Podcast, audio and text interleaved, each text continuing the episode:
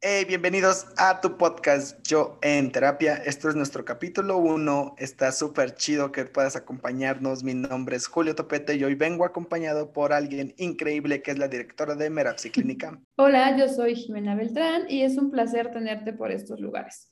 Justamente este podcast está dirigido para todas aquellas personas que están interesados en saber en esto de la terapia y estaremos abordando estos temas de interés, qué pasa antes, durante y después de la terapia.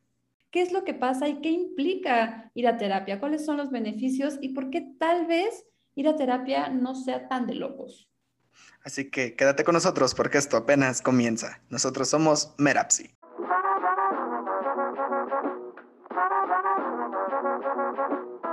Bienvenido a este espacio existente entre la locura y la cordura que algunos llaman realidad. Nosotros somos Merapsi y este es nuestro podcast.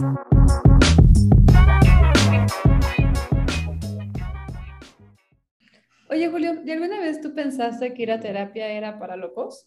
Sí, definitivamente yo era de los que pensaba que ir a terapia era totalmente para locos. Incluso antes de que, por ejemplo, yo estudiara psicología, yo seguía pensando que eso de la terapia era igual que medicamentos, era igual que personas con muchos problemas, con muchas situaciones, era igual a personas bastante complejas y deterioradas. Y entonces yo decía, no, hombre, ir a terapia ni que estuviera loco. ¿Y en qué momento cambió esto para ti? O sea, ¿en qué momento dejaste de pensar que... O lo sigues pensando, en una de esas lo sigues pensando, no lo sé. No, no, lo quería decir de esta forma, pero yo creo que todos los que van a... No, no es cierto. No, la realidad es de que cambió bastante cuando me di cuenta que justo estaba escribiendo hace rato algo para los, los, los posts de Facebook y era el, el, yo pensaba que esto era para tal, tal, tal, tal persona y cuando yo también tenía problemas y también cuando yo tenía situaciones y también cuando tenía pensamientos bastante erróneos, sabía que necesitaba ir a terapia, pero no fui a terapia porque ni que estuviera loco. Entonces, en el camino fui, fue quitándolo hasta que por completo me decidí a acudir a psicoterapia. Fíjate que con este tema pienso yo, igual en una de esas, yo sí nací loca, ¿sabes? Porque yo siempre pedí ir al psicólogo, o sea, yo le pedí a mis papás ir al, al psicólogo porque aunque no entendía qué era eso, como que me daba esta esperanza tal vez de que en ese lugar me iba a sentir mejor o que en ese lugar me iban a entender, cosa que no estaba sintiendo en casa, ¿sabes?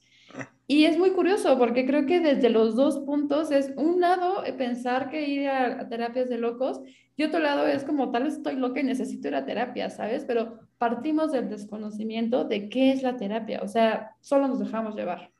Yo, yo no sabía nada de terapia, o sea, yo no sabía nada de psicólogo, era como en mi familia nunca se habló de eso ni nada, sin embargo, eh, había comentarios, ¿no? Ya sabes que está, bueno, no sé los casos de nuestros oyentes, pero yo tenía un caso de un amigo, de un familiar que estaba loco, ¿no? Incluso tenía un caso de un pariente cercano que según esto estaba loco, pero yo no sabía qué era estar loco. A mí me daba miedo, nada más, ¿no? O sea, a mí me, su comportamiento me daba miedo, pero realmente yo no sabía qué rollo con esto y decía, no, es que tiene que ir al doctor y lo tienen que ir a revisar y demás. Entonces fue cuando empecé a crecer que empecé a notar que este rollo, pues era para locos, ¿no? Y fue hasta que en la preparatoria cuando por primera vez escuché, o sea, imagínate, hasta la preparatoria, cuando por primera vez escuché el término psicólogo, que era el vato que me daba clases de habilidades, creo que se llama la materia, y me expulsó, bueno, me suspendió un semestre, mamá, no escuches esto, este, que me suspendió un semestre porque pues yo no estaba muy bien desarrollado en el ámbito social. Entonces fue la primera vez que escuché el tema psicólogo y obviamente te dije, yo no necesito estos vatos ni que estuviera loco. Sí, fíjate que ahorita que lo dices, en mi familia sí se hablaba de esto, pero se hablaba de una manera mala. O sea, no es como que estuvieran locos, pero en serio tendrían que tener un problema muy fuerte y, para llegar a eso, ¿no? Y curiosamente, la familia de mi papá, pues hubo muchas personas de mi familia que llegaron al psicólogo, principalmente mis tíos. Pero ya llegaron a un punto súper grave. O sea, mi tío llegó porque dos veces pensó que le daba un infarto y se bajó del carro corriendo, llegó a la Cruz Roja, pero era un tema de ansiedad. ¿No? Y después le dijeron, es que es un tema de depresión. Y un poco lo mismo pasó con mi mamá en el sentido de que, pues, la manera en cómo ella vivía, todo el tiempo en malas, todo el tiempo peleándose con todo el mundo, el descuido de, de su imagen que tenía, la llevo allá, ¿no? Pero parecía que ya eran casos súper graves, en serio, que era como, en esto que te decía hace rato, también era compararme de, híjole, neta, neta, yo estoy tan mal como para estar pidiendo desde muy chica, porque aparte ellos me triplican la edad, pues, ¿no? Entonces era como muy fuerte y volvemos al punto de cómo nos vamos generando estos mitos, estos fantasmas de las personas que están locas, los que tienen muchos problemas, los que están a punto de suicidarse, los que tienen una depresión crónica, son las únicas personas que tienen como acceso, ¿no? O tienen derecho de ir a un psicólogo.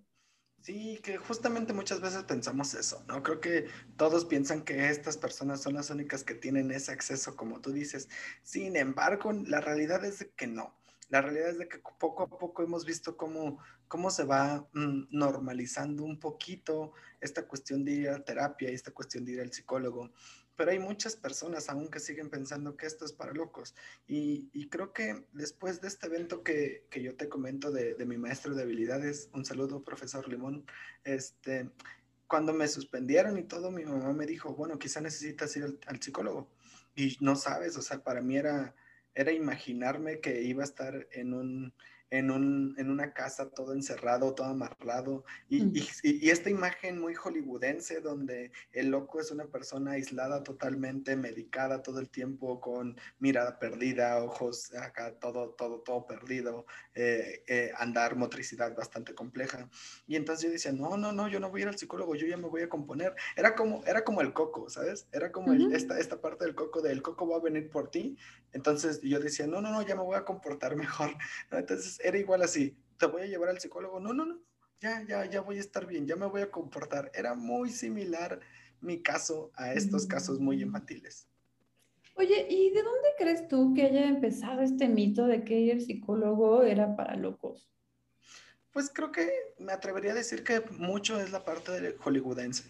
O sea, si, si hoy tú, por ejemplo, alguien que nos está escuchando en estos momentos dice, eh, qué es un psicólogo, o es más, te la pongo más fácil, qué es un psiquiátrico o un, un lugar, eh, una casa psiquiátrica, pues todos piensan en estas películas hollywoodenses, todas tétricas, donde hay muertes, hay asesinatos y todas las personas que están ahí, hay un matón entre ellos y demás, ¿no? O sea, piensan esta, esta idea muy hollywoodense y creo que posiblemente la imagen viene de ahí. la, la el significado o esta parte que le da significado, este significante, viene mucho de las cuestiones hollywoodenses, viene mucho de esta parte donde eh, pues realmente la, el psicólogo o, o, el psicoterapeuta o el psiquiatra es alguien que solamente atiende estos casos.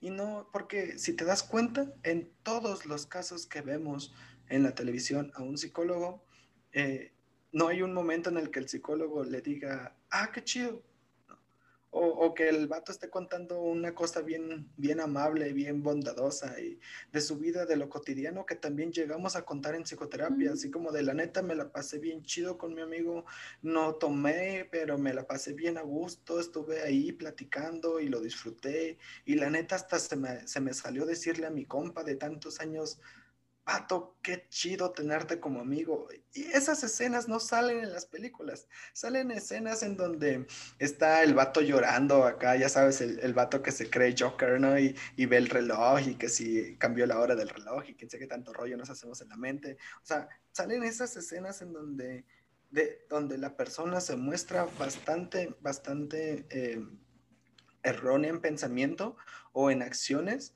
o el terapeuta está haciendo alguna intervención, ya sabes, acá de las típicas intervenciones que también por eso catalogan a los psicólogos, donde dicen, ah, no, hombre, y cuéntame más, ¿no? Y, a pocos, o sea, no, no, vamos al psicólogo solamente para eso. Creo que de ahí viene mucho esta parte de, de la fantasía del psicólogo. Y fíjate que complementando un poco esto con lo que dices, ahorita pensaba que también es este poco valor que le damos como sociedad a nuestra propia salud mental. O sea, del hecho de estar triste es como, pues échale ganas o no tienes por qué estar triste, ¿no? O te voy a dar una razón suficiente para que estés triste. O sea, los, los papás, las, las mamás, las abuelitas, ¿no? O sea, como todo esto en donde parece que las emociones es algo que no puedes valorar. Iba a decir sobrevalorar, pero creo que ni siquiera puedes valorar porque no tienes permitido. Es como, la vida es esto, ¿no? Y la vida es sufrir y la vida es llorar y la vida es tragarte todo lo que tengas que tragarte y que no te vean débil y que no sepan de ti y porque si no te van a lastimar. Además de toda esta idea que parece que es donde están solamente los locos y donde solamente es el sufrimiento, creo que hay una cuestión social muy fuerte en donde no tenemos permitido sentir nada. O sea, tendríamos que ser como robotcitos, que ahí vamos, ¿no? Y, defendiéndonos de todos con esta paranoia y no dando razones, ¿no? Y entonces si, si llora alguien es burlarse de porque eres débil, porque no puedes, ¿no? Entonces, justo creo que también viene desde ese lugar este es para locos, ¿no? O sea, no importa tu salud mental, no importa lo que sientes porque hay cosas más importantes que eso. Y además, ¿cómo vas a pagar para que te vayan, o sea, para que te escuchen? ¿No? O sea, creo que, eso va como combinado, justamente nos ha llevado a este lugar en donde ni que estuviéramos locos para ir, ni que estuviéramos locos para pagar para que alguien nos escuche, ¿no? porque yo sé qué hacer, ni que estuviéramos locos para invertir en una tristeza porque alguien se murió, porque terminó una relación, porque estoy frustrado, ¿no? Y además, no quiero terminar con una camisa de fuerza en un psiquiátrico con un montón de medicamentos o como el Joker, así volado tal cual, haciendo todo un caos en, en la ciudad. Sí, exacto. Y que, que me encantaría ahorita diferenciar si tú que nos estás escuchando no sabes la diferencia entre psicólogo y psiquiatra, el psiquiatra es un médico que estudió medicina y que después estudió una especialidad en, salud mental, en psiquiatría, para poder, eh, de cierta manera, eh, administrar medicamentos que van hacia unas cuestiones psiquiátricas propiamente, hacia una cuestión del cerebro, estudios del cerebro y... Y sí, hay algunos psiquiatras que también son psicoterapeutas, pero la diferencia es de que el psicoterapeuta no médica el, terapeuta no es una persona que estudió medicina, es una carrera de psicología y que se especializó en una maestría en terapia. Así que, dato, si chécate que tu terapeuta tenga un grado de maestría. Entonces, y, y una vez que tiene esto, tu terapeuta está habilitado para poder escuchar el terapeuta no te va a resolver problemas, no te va a, no te va a dar consejos, no te va a decir que sí, que no, no va a ser esa persona que te va a estar alumbrando el camino todo el tiempo y decir sí por aquí, sí por aquí, no por aquí, sí por aquí. No, el terapeuta es alguien que está para escuchar y para poder que, eh, para que mientras tú estés hablando puedas darte cuenta de esas herramientas que tú tienes, de esas, cuestiones eh, que tú narras, ese, esas formas en las que tú vas hablando y cómo has vivido para poderlas de cierta manera impulsar a una manera diferente. El terapeuta es más que nada una persona en quien puedes apoyarte y justamente, ¿por qué lo digo? Porque es, es muchas veces lo que pensamos eh, de esto, de, ni que estuviera loco y que va con lo que tú estás diciendo. Pagar para que alguien me vea llorar, para que alguien sepa de mi vida, para que alguien sepa que no soy tan perfecto. No, hombre, ni que estuviera loco, llorar es gratis. Mejor me voy un día de, a una fiesta, me pongo bien pedo y pues ya todo está súper chido, ¿no? Ya se me olvida, ¿no? Entonces, sí, viene de esta parte del, del desconocimiento, viene de esta parte del desconocimiento del no saber qué rollo, el por qué es un terapeuta y sobre todo el, las ventajas que puedes llegar a tener yendo a terapia. Sí, y pensaba en esto, o sea, como infórmense de qué es lo que pasa, porque a veces no nos informamos. O sea, no necesariamente tenemos que estar pasando por una crisis súper fuerte, ¿no? Una pérdida súper fuerte. Es como poder detectar a lo mejor cosas que no nos gustan o que nos cuestan trabajo, como poner límites, como decir que no, como a lo mejor tener un poco más de confianza en nosotros, ¿no? Como volver el cómo nos vemos, cómo nos tratamos, desarrollar habilidades, incluso tener un plan de vida, o sea, que, que a veces no nos cuestionamos y que en estos espacios se vale cuestionarse sobre nosotros. Esos espacios son para nosotros, para que nosotros podamos escucharnos, podamos estructurarnos, ¿no? Podamos planearnos incluso acompañados en un lugar seguro, en un lugar, a mí no me gusta decir sin juicios, porque creo que todo en esta vida es un juicio, pero en un lugar de juicios respetuosos, de juicios empáticos, juicios compasivos, ¿no? De esta empatía humana, en donde lo que se busca, uno, es el bienestar, o sea, que te sientas mejor de cómo te estás sintiendo antes de ir al psicólogo o a terapia, ¿no? Y dos, que puedas tener una estructura y una, eh, me, gusta decirlo como, recuperes tu identidad, recuperes quién eres, qué te gusta, cómo te gustan las relaciones y que le des un valor a eso que tú eres a lo que sientes, a lo que piensas, a lo que quieres, porque a veces eso también queda nulificado por estos estigmas sociales y estos juicios súper violentos de cómo tenemos que ser, ¿no? O, estas expectativas que interpretamos que el mundo, nuestra familia, la sociedad tiene sobre nosotros. Y la neta es que no. Sí, creo que en muchas ocasiones creemos que debemos de cumplirlas, debemos de ser así porque así se nos dijo, ¿no? Es como, eh, hace rato hacías un ejemplo bastante curioso de los papás, pero cuando le preguntamos a la mamá, ¿y por qué? Pues porque soy tu madre y punto, ¿no? Y a veces así tratamos la vida. ¿Por qué? Pues porque así me lo enseñaron y punto, ¿no? Los hombres no lloran, ¿Por qué? Pues no sé, pero pues, los hombres no lloran. Las mujeres tienen que aguantar todo de su marido. ¿Por qué? Pues no sé, pero así me lo enseñaron. Entonces, cuando vamos viendo estas, estas cuestiones, cuando vamos trabajando esta información, es que vamos dando cuenta de qué situaciones pueden incluso llegar a ponernos en riesgo, qué situaciones incluso pueden estar eh, en un riesgo de de llevar a, algo a destruirse o a construirse de otra manera. Por ejemplo, hay muchas personas que dicen, eh, sabes que tengo una situación con el alcohol, tomo demasiado, pero pues no, no, no ocupo ir a terapia. Yo cuando quiera dejo la bebida. Yo cuando quiera voy y hago un rezo. Yo cuando quiera hago esto, lo otro. Yo cuando quiera lo dejo, ¿no? Igual con la droga, ¿no? La droga no me controla. Yo, cuando, yo controlo lo que yo consumo.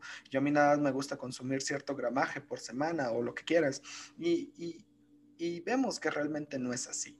Vemos que realmente dicen, pues no, no necesito la terapia, yo lo controlo.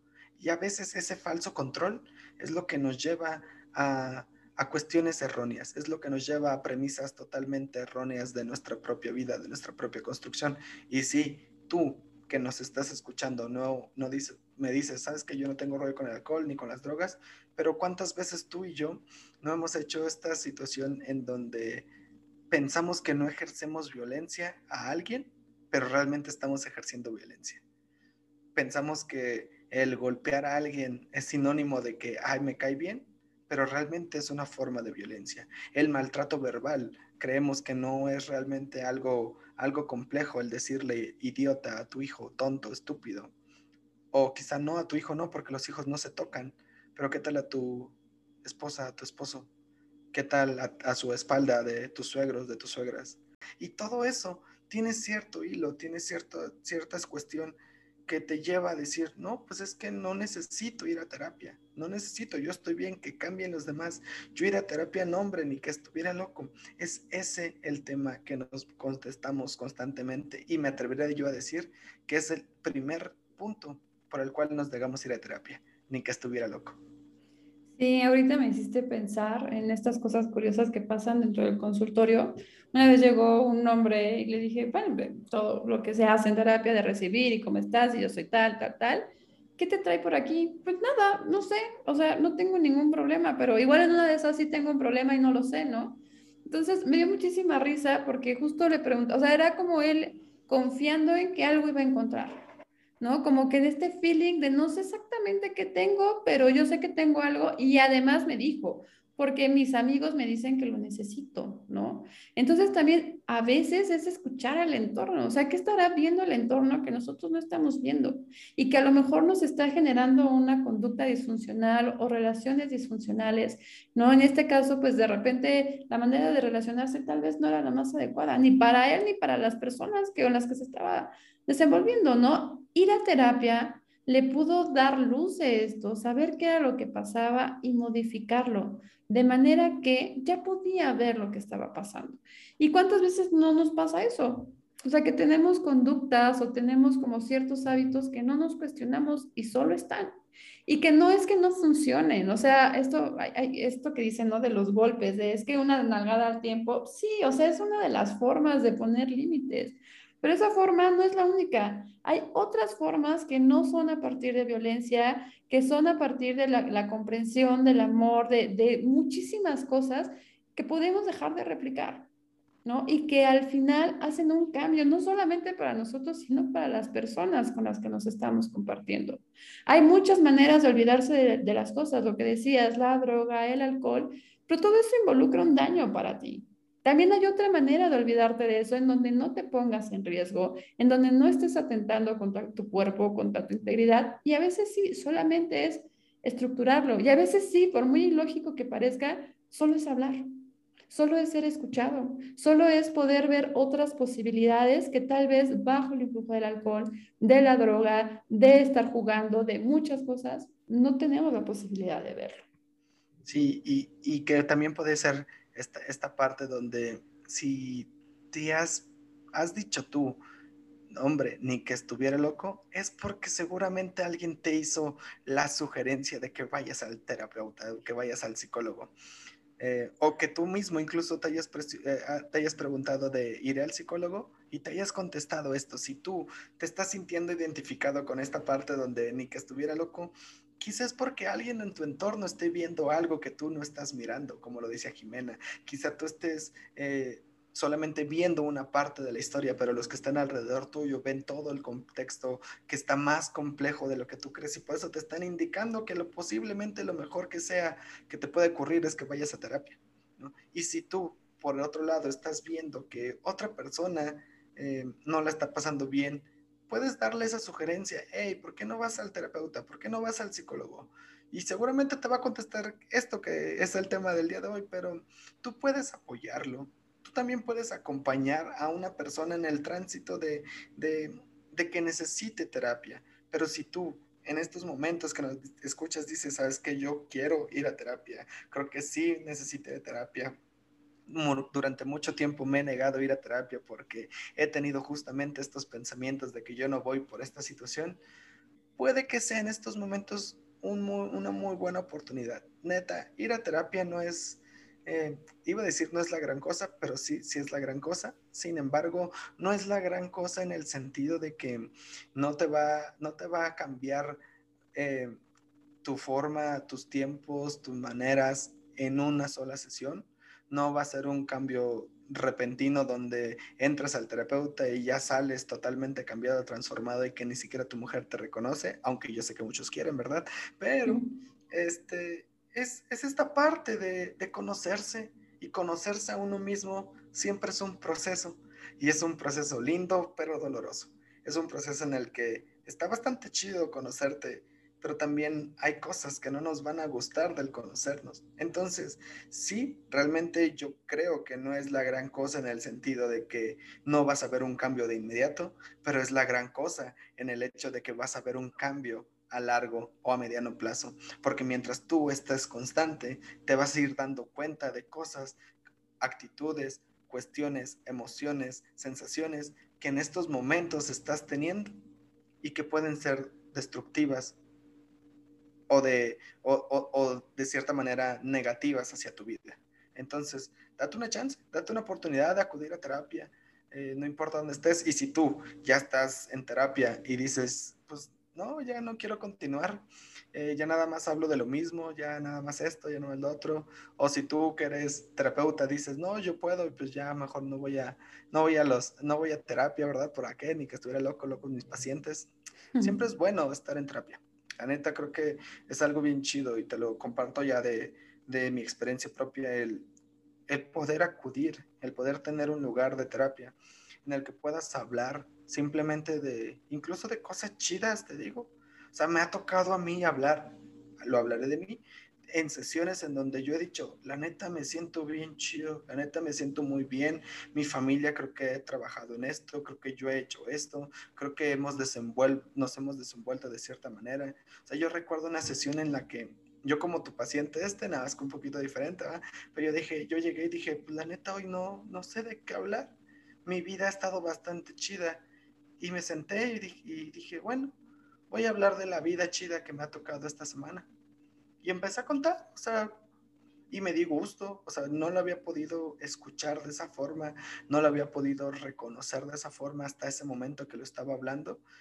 Caí en cuenta que había tenido una semana buena y que era una semana que quizá mucho tiempo atrás yo hubiera creído que no podría lograrse, que estaba lejana, que era, era idiota incluso pensar que podía existir una vida de esa forma, pero la realidad es de que sí existió, sí fue pero a un tiempo determinado. Y que es un lugar justo para ti, o sea, eso es lo más importante, eso es un espacio para ti donde se puede compartir cualquier cosa.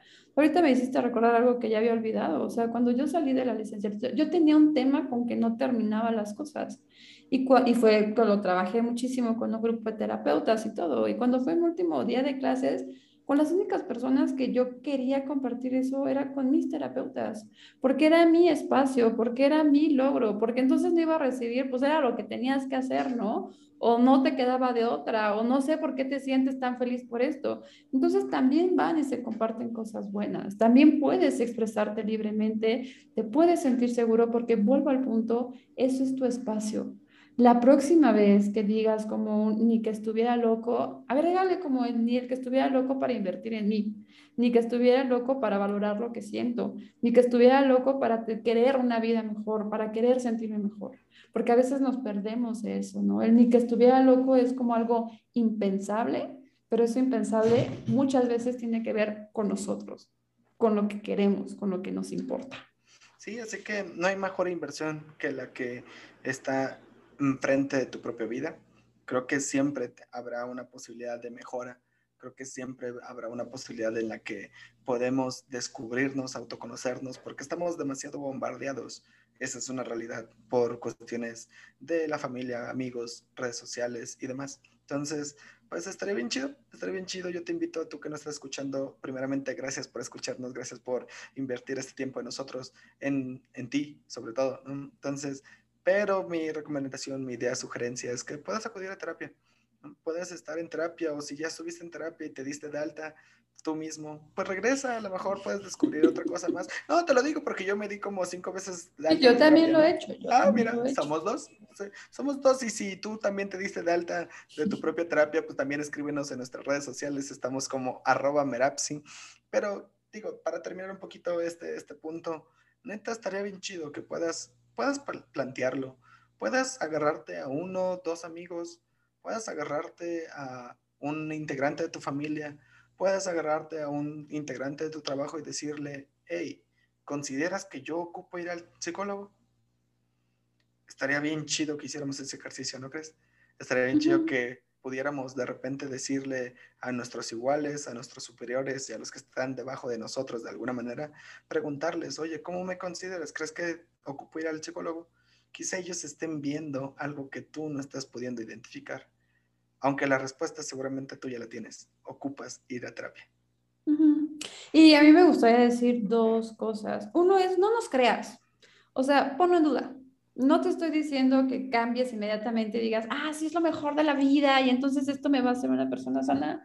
No, no nos creas, tampoco estamos diciendo eso. Yo solamente te diría un ponlo de duda, ponlo en práctica, ve a ver qué pasa, ve a ver qué te sientes, cómo te sientes y después haces un criterio, ya conociendo ambas partes, ya conociendo un poquito más de lo que es estar en ese lugar.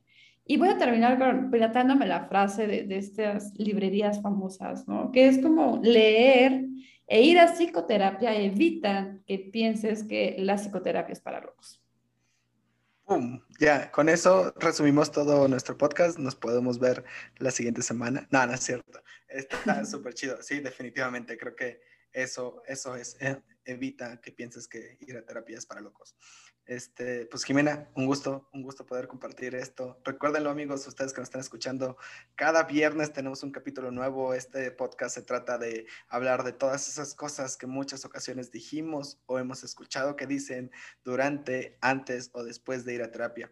En esta ocasión nos tocó presentar algo que se llama Yo en terapia ni que estuviera loco. Y créanme, tú no eres el único que piensa que ir a terapias de locos. Yo también lo pensé y seguramente alguien más lo pensó. Así que qué chido que podamos compartir esto. Y como dice Jimena, no nos creas, pero estaría súper chido que te des cuenta que no eres el único que piensa de esa manera. Así que amigos, eso fue todo por el día de hoy, nuestro podcast del día de hoy, nuestro capítulo de estreno. Qué chido que estuvieron por aquí. ¿Algo más que quieras agregar, Jimena?